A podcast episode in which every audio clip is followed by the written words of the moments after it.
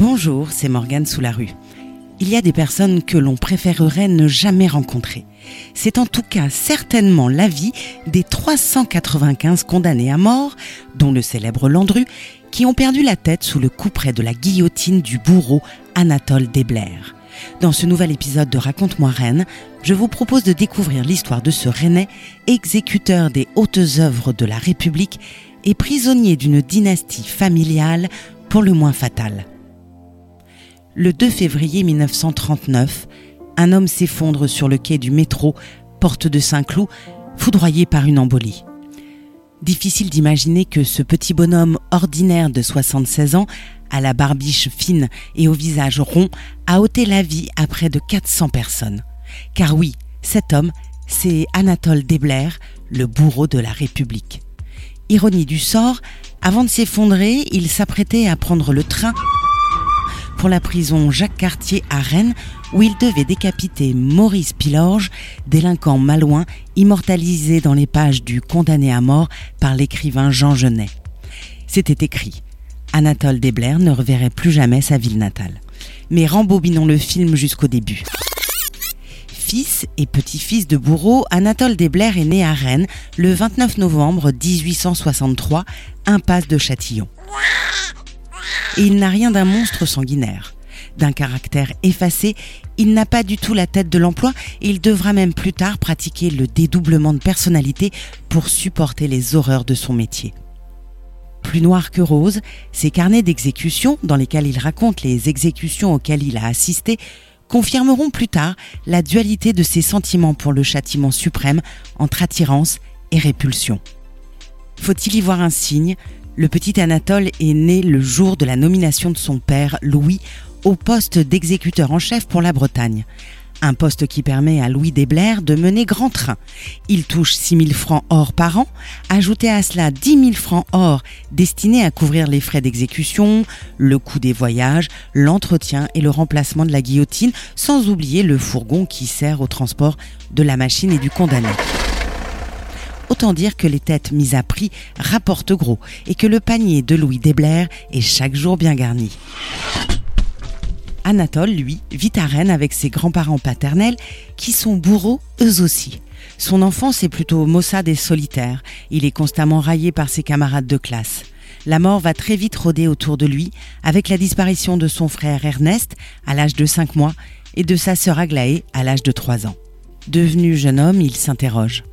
Être ou ne pas être bourreau Telle est la douloureuse question qu'il taraude. Il s'instruit, étudie et épluche toute la littérature consacrée à la guillotine en espérant y trouver une réponse. Mais la veuve reste désespérément muette. À l'âge de 12 ans, il cherche à échapper à sa destinée en devenant vendeur dans un grand magasin. Le René a 19 ans quand son père l'oblige à assister à l'exécution d'un condamné afin de l'initier, car Louis entend bien graver dans le marbre de la célébrité le nom des Desblair. Prisonnier de sa lignée, Anatole va finalement s'engager dans l'armée, malgré le statut de son père qui lui permettait d'être exempté. Mais à peine libéré, il file à Alger rejoindre son grand-père maternel, exécuteur des hautes œuvres en Algérie et en Tunisie, pour se former à ses côtés. À partir de 1885, il consigne dans ses carnets d'exécution les histoires criminelles des hommes décapités par son aïeul. Il alimentera ces carnets durant toute sa longue carrière. Le jeune homme a maintenant 26 ans et il est résigné. Il est prêt à devenir l'assistant de son père et ça tombe bien, la place vient de se libérer. Trois ans plus tard, en 1892, les anarchistes font trembler Paris et la bande à pointe le bout de son nez. Caserio, l'assassin du président Sadi Carnot, vaillant, Henri, les têtes d'anarchistes tombent comme des fruits trop mûrs. Les anarchistes.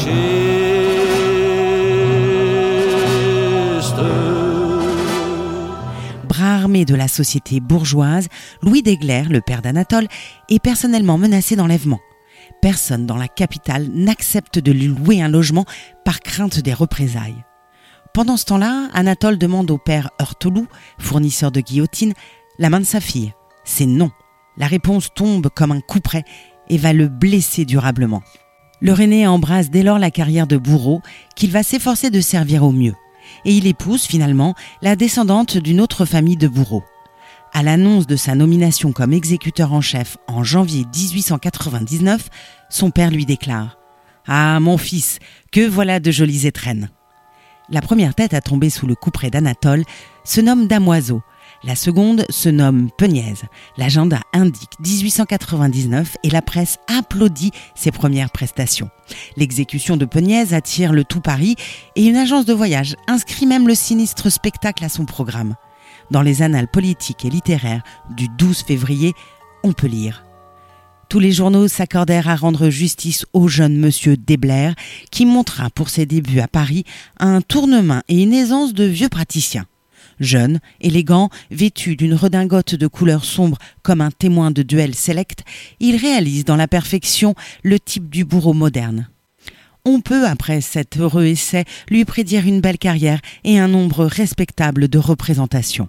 Le titre de presse Le Journal, le lendemain de l'exécution, est quant à lui un peu moins enthousiaste et pointe du doigt un rythme un peu trop rapide qui enlève de la solennité. Une mise à mort exige en effet une mécanique parfaitement huilée, comme un show télévisé. Le jeune Anatole s'applique comme un mécanicien de précision à rendre sa tâche moins disgracieuse à ses yeux. Et plutôt que de se poser des questions existentielles, il s'attarde désormais sur les aspects techniques du métier et l'amélioration de son outil de travail.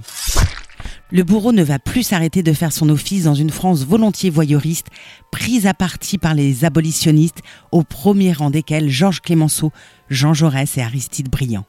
Mais la foule est assoiffée de sang et la presse fait ses choux gras du moindre fait divers pourvu qu'il soit sordide. On estime ainsi à 100 000 personnes le public présent pour la quadruple exécution de Béthune en 1909. La guillotine fait recette et le gouvernement de Pékin en commandera plusieurs exemplaires après qu'une délégation ait rendu visite à Desblair. Bourreau des corps, Anatole Desblair a malgré tout bon cœur et ouvre une maison de convalescence pour blessés de guerre à la Baule en 1914. Parmi ses trophées les plus célèbres, la tête de Landru, le célèbre tueur en série surnommé le Barbe Bleue de Gambet, qui tombe en février 1922. Le Rennais, fumeur invétéré, sombre dans la maladie trois ans plus tard. Malgré ses protestations, son médecin décidera de lui interdire le cigare et l'alcool. Anatole Desblair va finalement s'éteindre le 2 février 1939, sur le quai du métro donc. Sa carrière aura duré 54 ans, au cours de laquelle il aura participé à l'exécution de 395 personnes, ce qui fait un rythme de 7 décapitations par an tout de même. La postérité le considérera comme l'un des plus célèbres bourreaux français. Et c'est plutôt logique puisque le Rennais exerce à une époque où les exécutions sont publiques et où les médias n'hésitent pas à sortir les appareils photos. Vendus aux enchères pour 100 000 euros à l'hôtel Drouot en 2003, les carnets d'écoliers où Anatole Desblair notait scrupuleusement chaque détail des exécutions perpétuent aujourd'hui encore sa mémoire.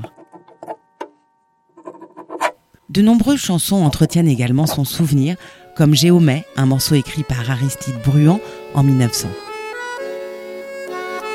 La littérature n'est pas en reste et on note l'apparition du personnage du bourreau rennais dans le roman Fantomas de Pierre Souvestre et Marcel Alain, dans le poème Homme de Robert Desnos, sans oublier les œuvres des truculents Léo Mallet et Frédéric Dard. Mais si Anatole Desblair perpétuait un rituel médiéval, il n'en était pas moins un fervent partisan du progrès. Il fréquentait assidûment les salles obscures des cinémas et aimait la photographie. Passionné de mécanique, il sera même l'un des tout premiers Français à obtenir son permis de conduire. Le bourreau de Rennes, un récit écrit par Jean-Baptiste Gandon. C'était Morgane Sous-la-Rue. Je vous dis à bientôt pour un nouvel épisode de Raconte-moi Rennes, votre série de podcasts sur l'histoire de notre ville.